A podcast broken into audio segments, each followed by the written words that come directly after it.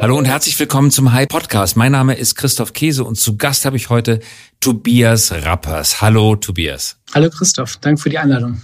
Schön, dass du dabei bist. Ich muss vorher ein Wort mal sagen. Du bist keine Frau, wie wir alle hören. Wir haben aber im Podcast eigentlich immer eine gute Mischung zwischen Männern und Frauen gehabt, aber durch alle möglichen Zufälle haben wir in den vergangenen Wochen, ich glaube mittlerweile sind es schon zehn oder zwölf Wochen, nicht eine einzige Frau gehabt und äh, an alle Hörerinnen und Hörer, die das bedauernswert finden, sie sind oder ihr seid in bester Gesellschaft, weil uns geht es ganz genauso und wir schwören, dass demnächst auch wieder Frauen kommen. Aber Tobias, das tut unserem Gespräch keinen Abbruch. Du bekleidest eine sehr wichtige und interessante Funktion. Du bist nämlich Geschäftsführer Managing Director beim Maschinenraum hier in Berlin. Das ist das neue innovative Ökosystem der Fissmann Gruppe. Wer unseren Podcast verfolgt, hat natürlich auch schon Max Fissmann bei uns zu Gast gehört. Fissmann, das Klimatechnik und Heizungsunternehmen, ist einer der Vorreiter der digitalen Transformation, sogar der Geschäftsmodelltransformation am eigenen Beispiel, im eigenen Unternehmen. Und neuestes Kind der Fissmann-Gruppe ist Maschinenraum in Berlin. Was ist es? Prenzlauer Berg? Genau an der Grenze zwischen Prenzlauer Berg und Mitte. Genau, das ist äh, in der Nähe Zionskirchstraße ist die Adresse, richtig? Genau, Zionskirchstraße 73a. Und ich war kürzlich bei euch zu Besuch. Du musst dieses wunderbare Gebäude bitte einmal schildern. Stell dich vor, du kommst als Besucher dort das erste Mal an und du siehst jetzt, was daraus geworden ist. Wie würdest du es beschreiben?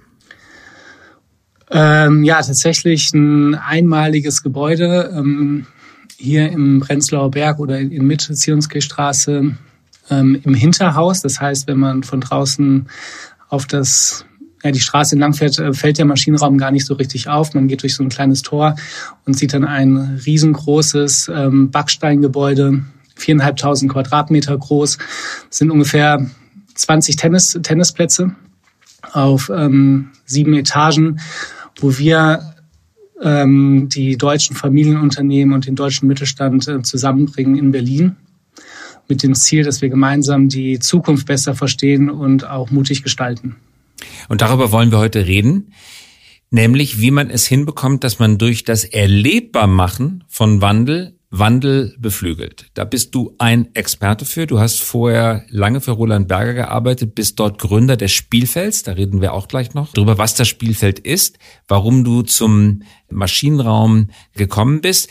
Lass uns aber, bevor wir über die Inhalte sprechen, einmal noch die Architektur beschreiben. Das Gebäude Übrigens ein in der Digitalszene relativ bekanntes Gebäude, weil Idealo dort früher gesessen hat, die ja zu Axel Springer gehören. Das Gebäude ist aber kaum noch wiederzuerkennen, komplett umgebaut worden. Architektonisch muss ich sagen, ein großer Wurf. Ich war sehr überrascht. Willst du vielleicht ein bisschen beschreiben, wie es architektonisch aussieht? Ja, ähm, das Gebäude ist eine ehemalige Schuhfabrik, das äh, steht entsprechend auch unter, unter Denkmalschutz, ähm, war damals ein sehr, sehr innovatives Gebäude, weil es das erste Gebäude war mit einer zentralen Quartiers-Energieversorgung ähm, und war zuletzt tatsächlich das Headquarter von Idealo. Die das Gebäude wurde dann vor vier Jahren ähm, gekauft und drei Jahre lang ähm, ja, wirklich hochwertig ähm, restauriert. Das, was an dem Gebäude quasi noch alt ist, sind die, die Fassade und ähm, ja, die, die Decken sozusagen. Ansonsten wurden alle Zwischenwände rausgenommen, jede Rohr, jedes Rohr, jede Leitung wurde ergänzt. Und jetzt hat man ein sehr, sehr schönes Arbeitsumfeld geschaffen, ähm, so industrieschick Design, würde ich sagen, sehr hochwertig ähm, ausgestattet mit ähm, nachhaltigen Materialien, vielen Elementen von tatsächlich deutschen Familienunternehmen, ähm, um quasi auch diesen, diesen Aspekt des Maschinenraums, die Familienunternehmen in Deutschland zu stärken und den Mittelstand zu stärken, auch dort ähm, nachzukommen. Und ähm, die Architekten haben dann einen sehr, sehr guten Job gemacht, ähm, Coworking, ähm, was der Maschinenraum nicht ist, aber eine gute Arbeitsatmosphäre ähm, zu schaffen, wo fokussiertes Arbeiten im Vordergrund steht und wo man sich gerne ähm, aufhält. Ihr habt das Gebäude auch ausgegraben, das heißt, das Kellergeschoss ist so ein Stück Souterraingeschoss geworden, mit Tageslicht auch tatsächlich. Ja. Und statt Erde, die vorher vor den Kellerfenstern lag, die es nicht gab, ist heute so ein Terrassenfell, also fast so ein Forum geworden, auf dem man sitzen kann, wo man sich im Sommer sonnen kann. Und dadurch habt ihr eine weitere Etage gewonnen. Ja, tatsächlich, wenn man in das Gebäude reinkommt, muss man erstmal ein paar ähm, Treppen hinuntergehen. Das ungewöhnlich ist, dass der Eingang sozusagen im Keller ähm, des Gebäudes liegt.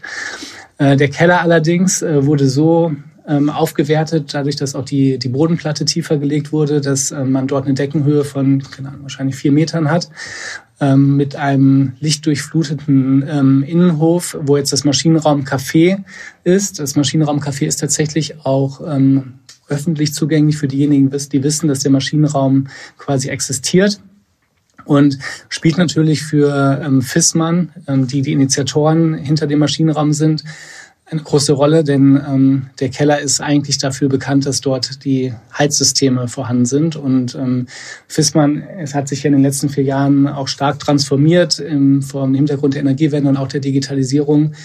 Und der Purpose von Fissmann ist Creating Living Spaces for Generations to Come. Und da gehört es natürlich auch dazu, dass der vermeintliche Keller entsprechend attraktiv ist und ist heute eigentlich das Herzstück des Maschinenraums, wo die Familienunternehmen, ähm, 20 an der Stück, die momentan hier aus dem Maschinenraum auch arbeiten, ähm, dann zusammenkommen und auf ähm, Innovatoren, Startup-Gründer etc. treffen. Also ihr seid kein Coworking Space, hast du gesagt. Das kann man bestätigen, wenn man ihn durchgeht. Also unterschiedliche Flügel des Gebäudes sind von unterschiedlichen Mietern angemietet. Jeder hat so seinen eigenen abgeschotteten Bereich. Trotzdem gibt es viele, du hattest das gerade gesagt, Gemeinräume. Ihr seid, könnte man sagen, eine Bürogemeinschaft. Als was würdet ihr euch definieren? Ihr bietet auch Programm an. Ja. Ihr seid so etwas, etwas wie die Factory für Mittelstand. Beschreibt das mit eigenen Worten bitte mal, was ihr seid und sein wollt. Ja, ähm, wie gesagt, der Maschinenraum ist aus der FISMAN Transformationsgeschichte entstanden. FISMAN hat vier Jahre lang ähm, die Organisation ähm, weiterentwickelt, ähm, hat viel Zeit, Energie rein investiert, um diesen, diesen Wandel zu, zu durchleben und ähm, merkt für sich jetzt natürlich auch, dass ähm, man kontinuierlich lernen muss, dass ähm, sicherlich die Digitalisierung kein Hebel ist, den man einmal umlegt. Ähm, und diese diese Lernerfahrung möchte man zukünftig nicht alleine sammeln, sondern eben im Verbund mit äh, Familienunternehmen aus unterschiedlichsten Industrien, die alle vor ähnlichen Herausforderungen stehen. Das heißt, ähm, der Maschinenraum als physischen Ort, über den wir gerade ausführlich gesprochen haben, ist nur ein ganz, ganz kleiner Teil vom Maschinenraumkonzept.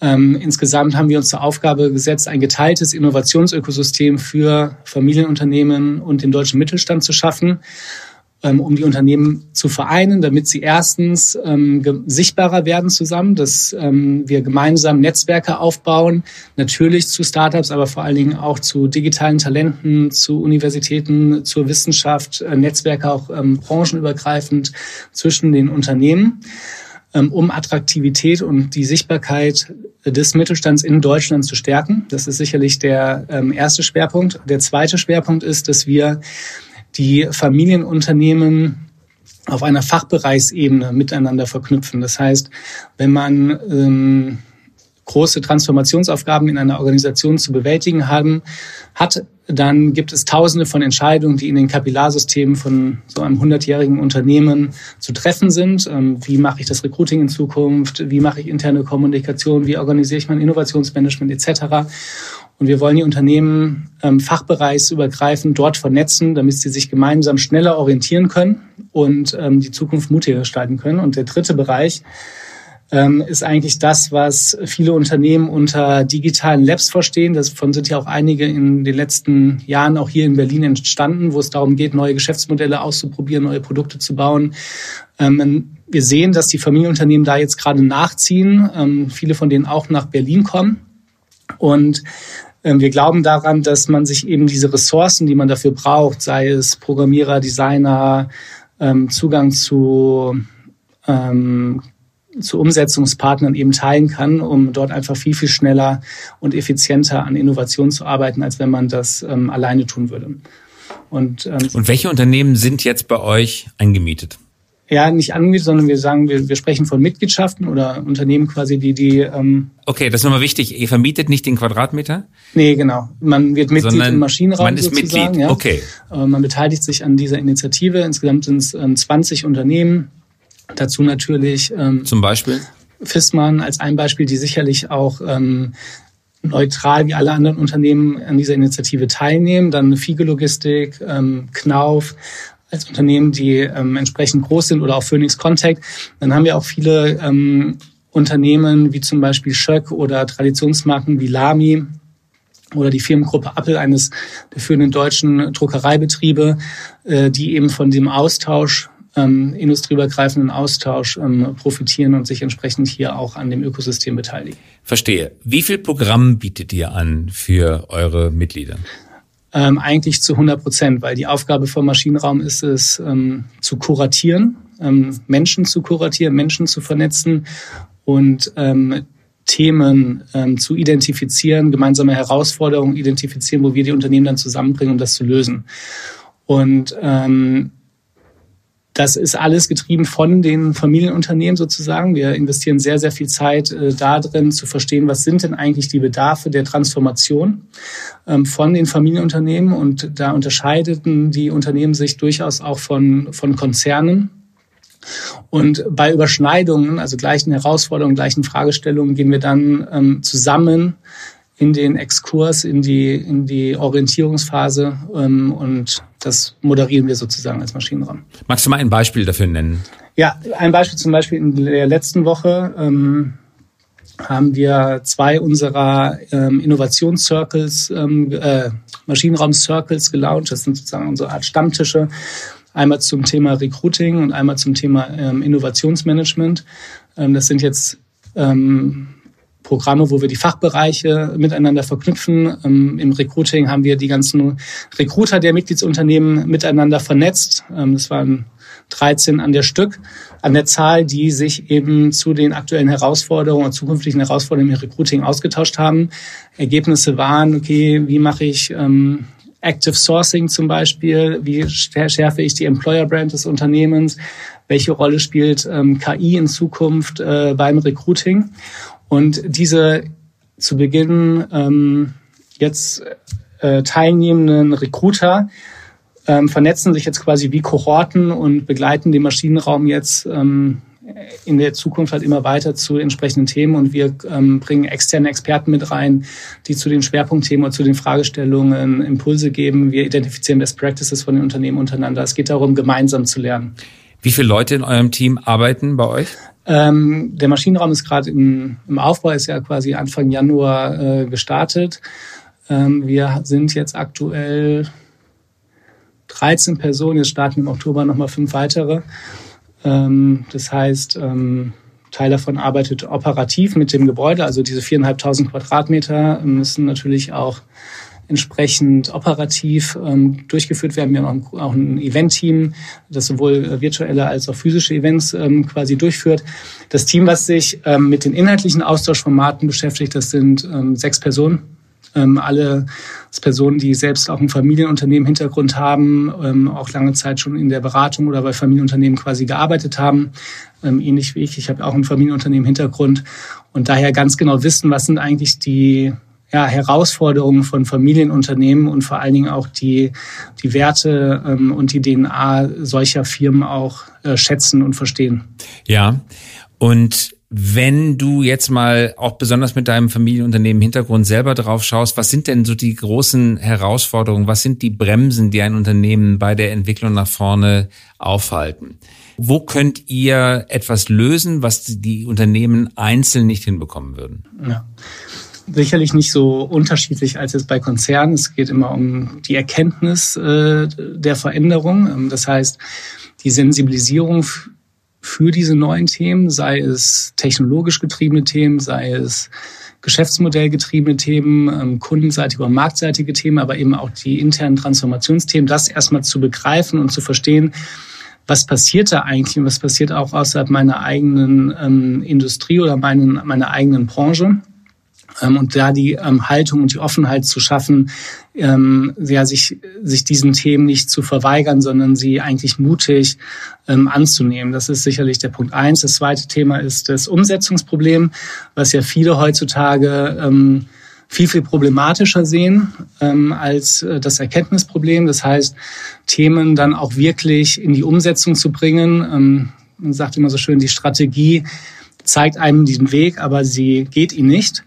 Ähm, das heißt, dass man den Weg quasi auch geht und ähm, Das trifft bestimmt auf viele Unternehmen zu, bei Familienunternehmen oder Mittelstandsunternehmen, die ja zum Teil 100 Jahre alt sind, ähm, über mehrere Generationen gewachsen sind, auch nicht immer in den Metropolregionen ähm, verortet sind, sondern eher im ländlichen Raum, ähm, die einen sehr, sehr loyalen Mitarbeiterstamm haben, ähm, ist das Öffnen ähm, und das Öffnen quasi zu diesen neuen Themen natürlich nochmal eine viel, viel größere Herausforderung und ähm, das ja, diese kontinuierliche Veränderung zu schaffen, ähm, sicherlich ein, ein großes, großes Thema, ähm, was, was jetzt gerade ja aktuell viele Unternehmen vor, vor große Herausforderungen stellt.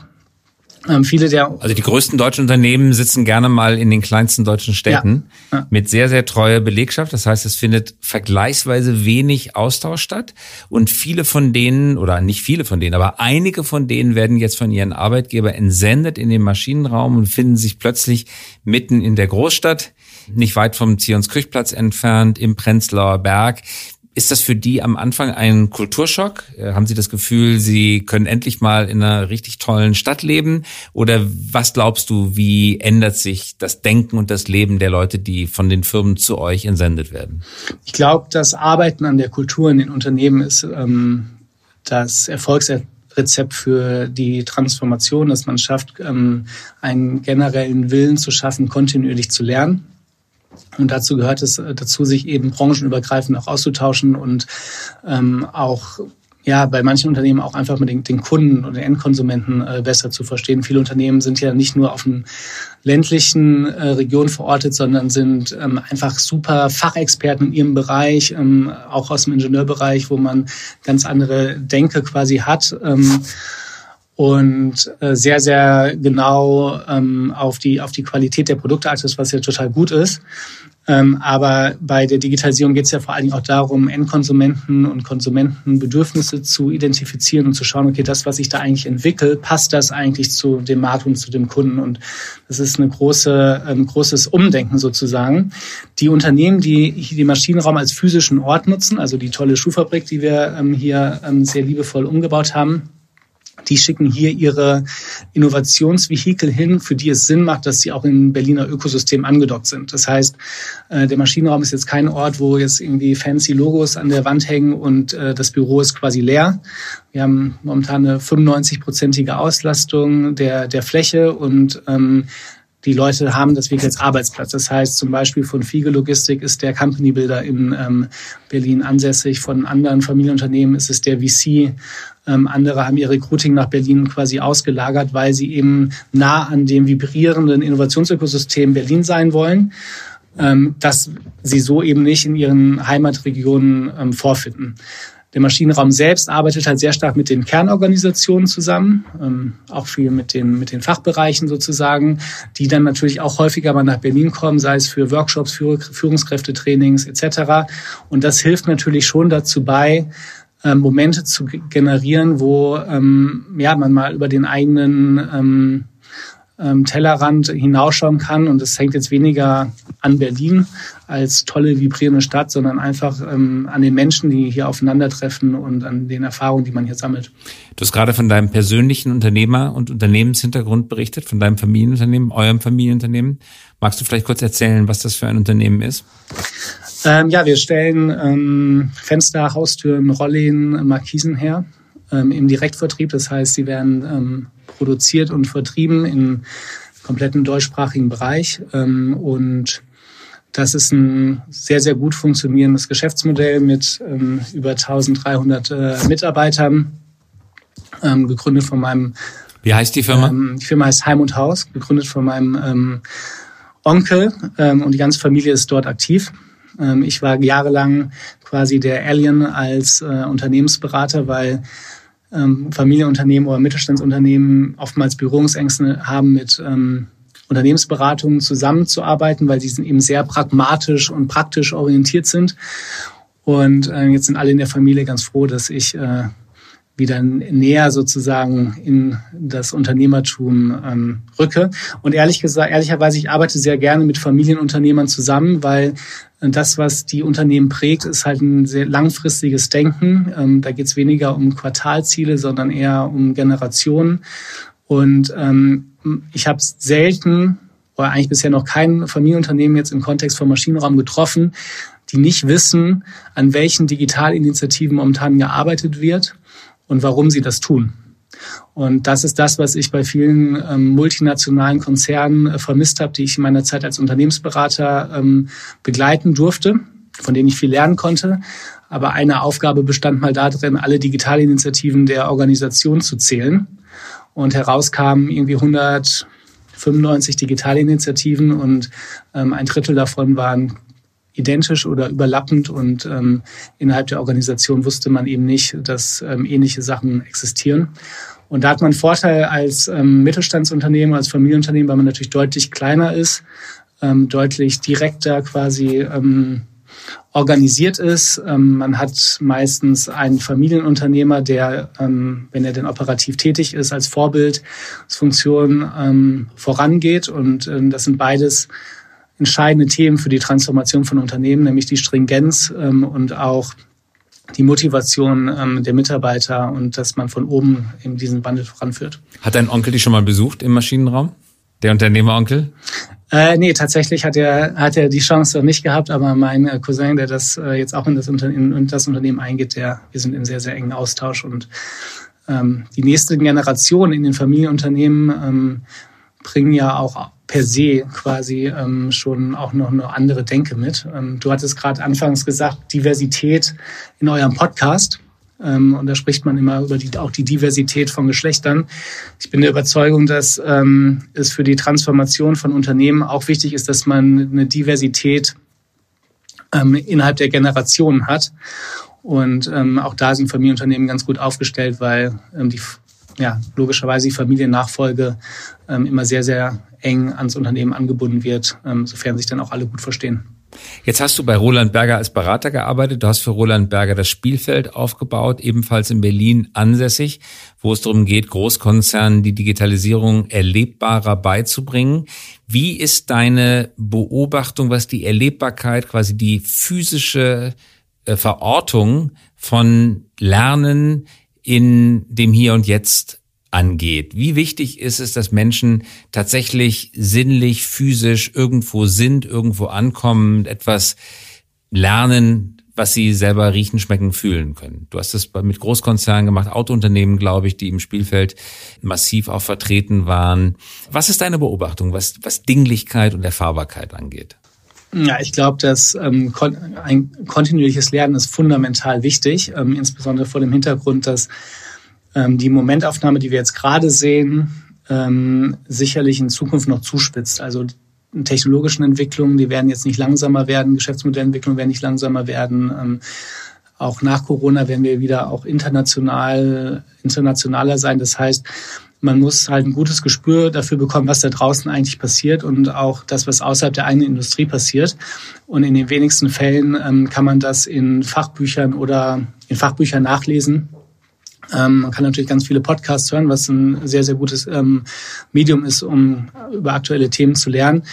Ähm, aber auch Messen bringen einem da quasi immer nur Momentaufnahmen. Deswegen ist es halt sehr, sehr wichtig, sich ähm, entsprechend gut zu vernetzen. Und ähm, das hängt natürlich nicht zwingend mit einem physischen Ort zusammen, aber es hängt mit persönlichen Beziehungen zwischen Personen äh, zusammen. Ja? Ähm, das heißt, ähnlich wie wenn wir jetzt in Urlaub fahren könnten und ich irgendwie nach Griechenland fahre, dann würde ich wahrscheinlich auch meine besten Freunde und Bekannten fragen, okay, in welche Region fahre ich denn am besten, in welches Restaurant gehe ich am besten, ähm, wo, in welches Hotel sollte ich lieber nicht gehen ähm, und würde sehr stark auf, diesen, auf diese Empfehlung quasi vertrauen ähm, und hinterher meine Erfahrungen auch weitergeben. Und so ist das ja auch mit der Digitalisierung und der Transformation. Für viele ist das Neuland.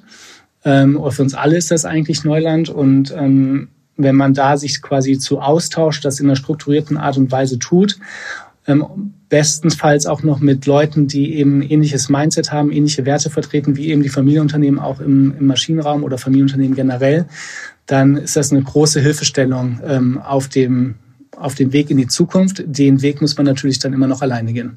Beim Spielfeld hast du Top-Manager von Großunternehmen, ganze Führungsschichten durch die Berliner Startup-Szene geführt, Zweitagesprogramme, Dreitagesprogramme, Viertagesprogramme und sie in Kontakt gebracht mit Innovatoren. Jetzt im Maschinenraum hast du es mit dauerhaft in Berlin stationierten Investitionen und Innovationseinheiten zu tun. Welchen Unterschied machst du da fest?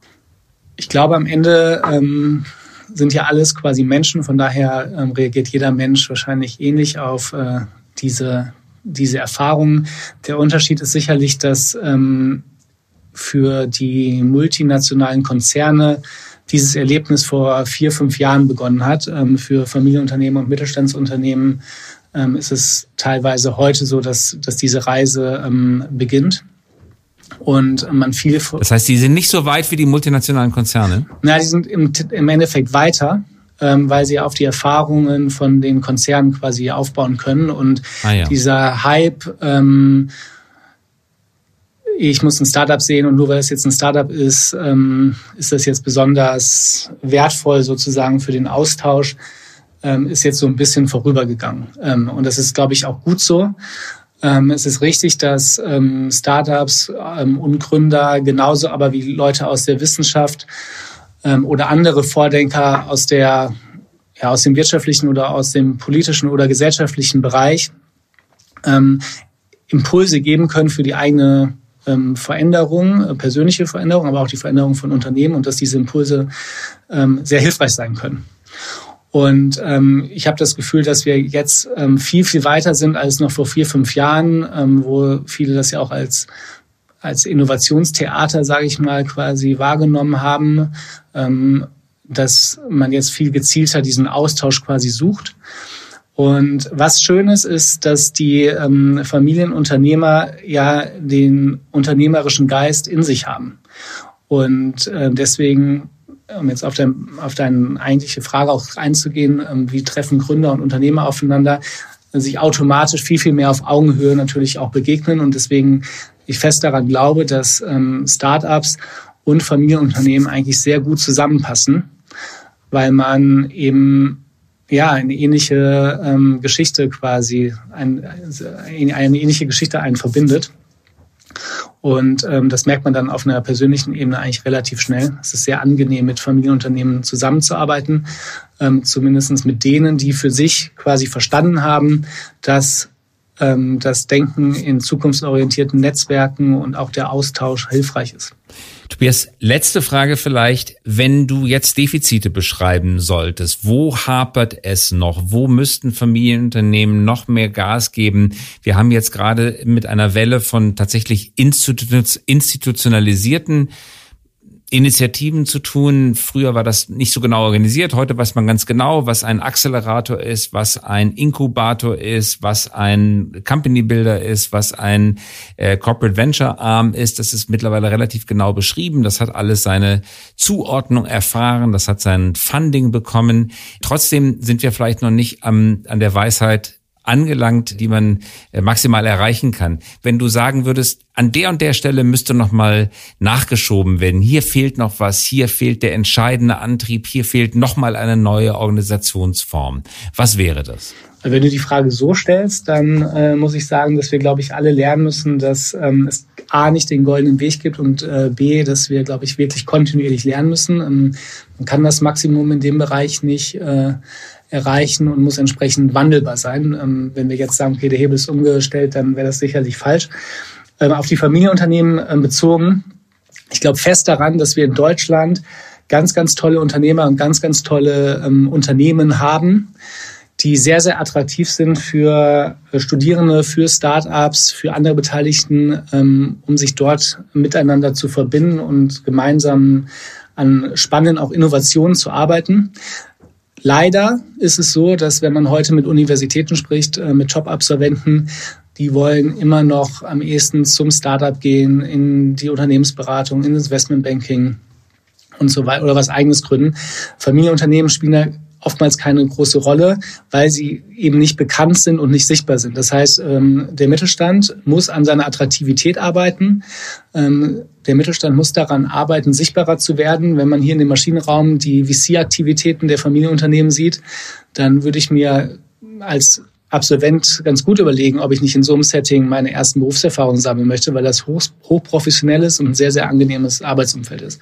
Der zweite Punkt, an den ähm, Familienunternehmen arbeiten müssen, ähm, ist sicherlich, dass man sich in diesen Transformationsaktivitäten gegenseitig unterstützt. Ähm, der Aufbau von Inkubatoren, Acceleratoren, alles das, was du gerade genannt hast, auch Strukturen außerhalb der eigenen Organisation und Routinen ist wichtig. Aber entscheidend ist auch, wie man die eigene Organisation, die Kultur verändert, also die wirklichen Transformationsaufgaben macht. Und ähm, viele fangen halt quasi jetzt an und sagen, okay, ich brauche jetzt einen Inkubator, ich brauche ein Lab, ähm, irgendwas auf der grünen Wiese. Das ist wichtig, aber man darf das andere eben nicht vergessen. Und das Dritte ist, ich würde es in Frage stellen, ob es wirklich so einfach ist, es sich in diesem, ja, in diesem Themenfeld ähm, so schnell zurechtzufinden. Ähm, und ich glaube, viele Unternehmen müssen sich orientieren. Und da hilft es eben auch, wenn man sich untereinander eben austauscht und sagt, okay, mit wem kann man, mit welchem Dienstleister zum Beispiel kann man gut zusammenarbeiten. Ähm, nicht nur fachlich, sondern auch auf der kulturellen Ebene. Ähm, das spielt für Familienunternehmen eine große Rolle. Ein Familienunternehmen ist nicht wie ein fancy Tech-Unternehmen, wo alle irgendwie schon durchdigitalisiert sind und ähm, Mitte 20, Ende 30, äh, Anfang 30 sind, sondern man hat eben viele, viele Leute, die schon sehr, sehr lange in der Organisation sind und da muss man eben auch als Dienstleister eben ganz gut zu passen und ähm, auch von den Organisationsstrukturen kann man da voneinander lernen. Und äh, das sind, glaube ich, die großen drei Herausforderungen, die man ähm, gemeinsam angehen kann und wofür wir auch den Maschinenraum ja geschaffen haben. Sehr gut beschrieben und auch perfektes Schlusswort, Tobias. Ganz herzlichen Dank dafür. Ein Satz ist mir gerade aufgefallen, den du sagtest, wenn man die Top-Absolventen an den Universitäten fragt, dann wollen die immer alle zu Startups gehen oder äh, selber Unternehmensberater werden oder als Investor arbeiten. Aber das ist doch eigentlich schon ein Fortschritt, weil wenn wir sie vor zehn Jahren gefragt haben, dann wollten immer alle zu Daimler oder zu Goldman Sachs oder zur Deutschen Bank. Also dieser Trend, er nickt, sehe ich gerade auf dem Bildschirm, dieser Trend scheint etwas gebrochen zu sein. Startups sind fast schon so attraktiv geworden, dass es für den Mittelstand äh, wiederum zum Problem wird. Ich wünsche euch viel Erfolg. Wer in Berlin ist, darf euch bitte besuchen, ja, und mal vorbeischauen. Schon architektonisch, aber ganz besonders inhaltlich, wie wir gehört haben, ist der Maschinenraum einen Besuch wert. Und das war Tobias Rappers, Geschäftsführer des Maschinenraums hier in Berlin. Danke fürs Dabeisein. Vielen Dank, Christoph. Und das war der Hype Podcast und wir hören uns wieder in der kommenden Woche, hoffentlich mit einer Frau. Auf bald.